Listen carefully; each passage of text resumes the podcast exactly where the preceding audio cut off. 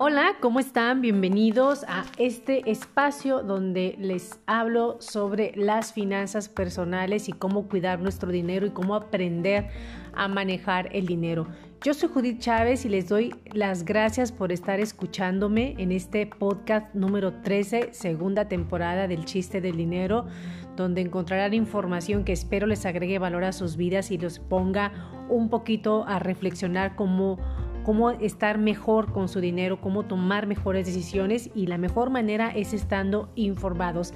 Les agradeceré muchísimo que puedan compartir esta información, este contenido que preparo todos los fines de semana para que ustedes lo escuchen los sábados con mucho cariño y de verdad la idea es de que esto se multiplique y que nosotros aprendamos a encontrarle el chiste del dinero porque pues generarlo no es fácil, mantenerlo no es fácil, administrarlo no es fácil y como decimos acá en México tiene su chiste. Así es de que gracias y los invito también a que me sigan en mis redes sociales. La idea es que esto se multiplique para que más personas tengan acceso a esta información y puedan estar mejor con su dinero. Y en esta ocasión, en este podcast, les traigo información sobre las famosas compras que hacemos a meses sin intereses. ¿Qué tan buenos son? cuáles son las ventajas de hacerlo y por qué lo estamos haciendo y vamos a hacer también una comparativa con las compras eh, a contado de contado, mejor dicho. Gracias y pues bienvenidos y vamos a comenzar con una pregunta reflexiva para ver ustedes cómo están, cómo se cachan con esto. Y, y, y esto va muy, muy de la mano a un estilo de vida que yo tenía de estar comprando siempre con crédito, porque para mí era muy difícil dejarme sin, sin quedarme sin dinero, ¿saben? Entonces, e, esta, este tema sí me hizo mucho sentido y me identifico plenamente. Entonces, ¿cuánto? Pero te voy a hacer la pregunta. ¿Cuántas veces eh, no ha sucedido que vas a un centro comercial o, o ahorita que están de, de moda las compras en línea, terminas comprando más de lo que tenías planeado. Sabemos que muchas veces las ofertas pueden ser irresistibles, sin embargo, pues no todo lo que adquirimos suele ser necesario.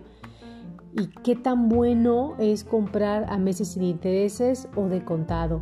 De eso vamos a hablar en este podcast de El chiste del, dinero. Bueno, las compras a meses sin intereses, eh, según eh, pude estar investigando, es un modelo de consumo o de pago originado en Argentina a finales de los 80. En México lo, comenzamos a adaptar en la década de los 90 debido pues a la popularidad que se dio y ya sabes que a veces las mejores prácticas las adoptamos muy fácilmente. Este modelo pues lo, como tú ya lo sabes nos da la facilidad de adquirir productos en pagos parcializados en un determinado número de mensualidades, lo que evita que al final pues perdamos liquidez por completo por la compra y al momento de adquirirla. Pero ¿cuáles son los principales beneficios de realizar las compras eh, de esta manera? Se dice que el 50% de los, consumidores, de los consumidores eh, hacen las compras de esta manera y sobre todo lo que, lo que detona la compra es justamente la facilidad del pago. Eh, a veces pues tú traes una idea en mente y si termina de convencerte la oferta de meses sin intereses. No importa si, si en el precio pues no, no, no detectes que va incluido el interés, ¿verdad? Pero bueno, ¿cuáles son los beneficios? Ya te conté del primero, es tener una mejor administración de tu capital, Dos, mantener liquidez al no tener que pagar de contado. Tres, se pueden adquirir productos o servicios que de otra manera sería más difícil. Y cuarto, el establecimiento que te ofrece la oferta respeta el precio establecido inicialmente. Se dice que 8 de cada 10 empresas se sienten satisfechas al ofrecer meses sin intereses como uno de sus esquemas de pago. Ese tipo de ventas también representan el 40% del total de la venta de un establecimiento y el 45% de los consumidores opta por pagar en 6 mensualidades y más del 26% elige el plazo de 12 meses sin intereses.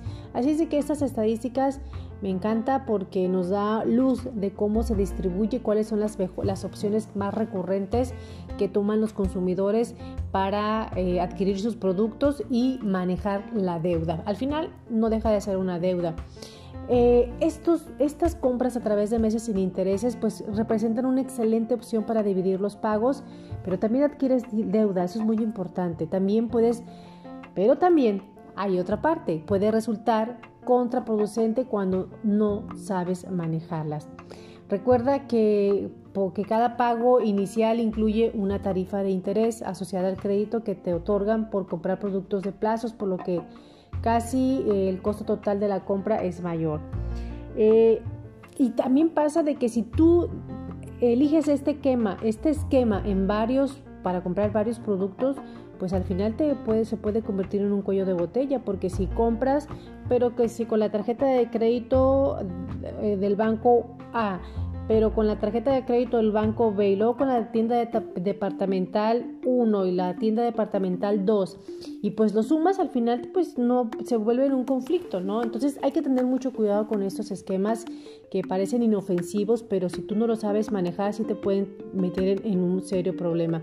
Así es de que es muy, muy importante que consideres la cantidad que vas a pagar mensual, la cantidad total a pagar, los costos adicionales que a veces no, los, no están tan a la vista y es importante que los tomes en cuenta, el plazo del crédito, la tasa de interés y los tiempos de pago. Ten claras las fechas de pago y toma en cuenta que también hacerlas fuera del plazo te puede generar intereses y saldrá cuestión de la misma. Pero ahora, ¿qué pasa con las compras de contado? Esta palabra de contado me encanta porque pues lo hacemos cuando eh, en la contraprestación soltamos el dinero y recibimos, que eso es lo más como que es el pago natural, el pago orgánico de cómo debemos adquirir las cosas. Sabemos que no es posible que que de verdad no hay dinero que alcance para muchas cosas, pero bueno, la idea es que aprendamos a utilizarla. Pero te voy a contar de las ventajas del pago de contado.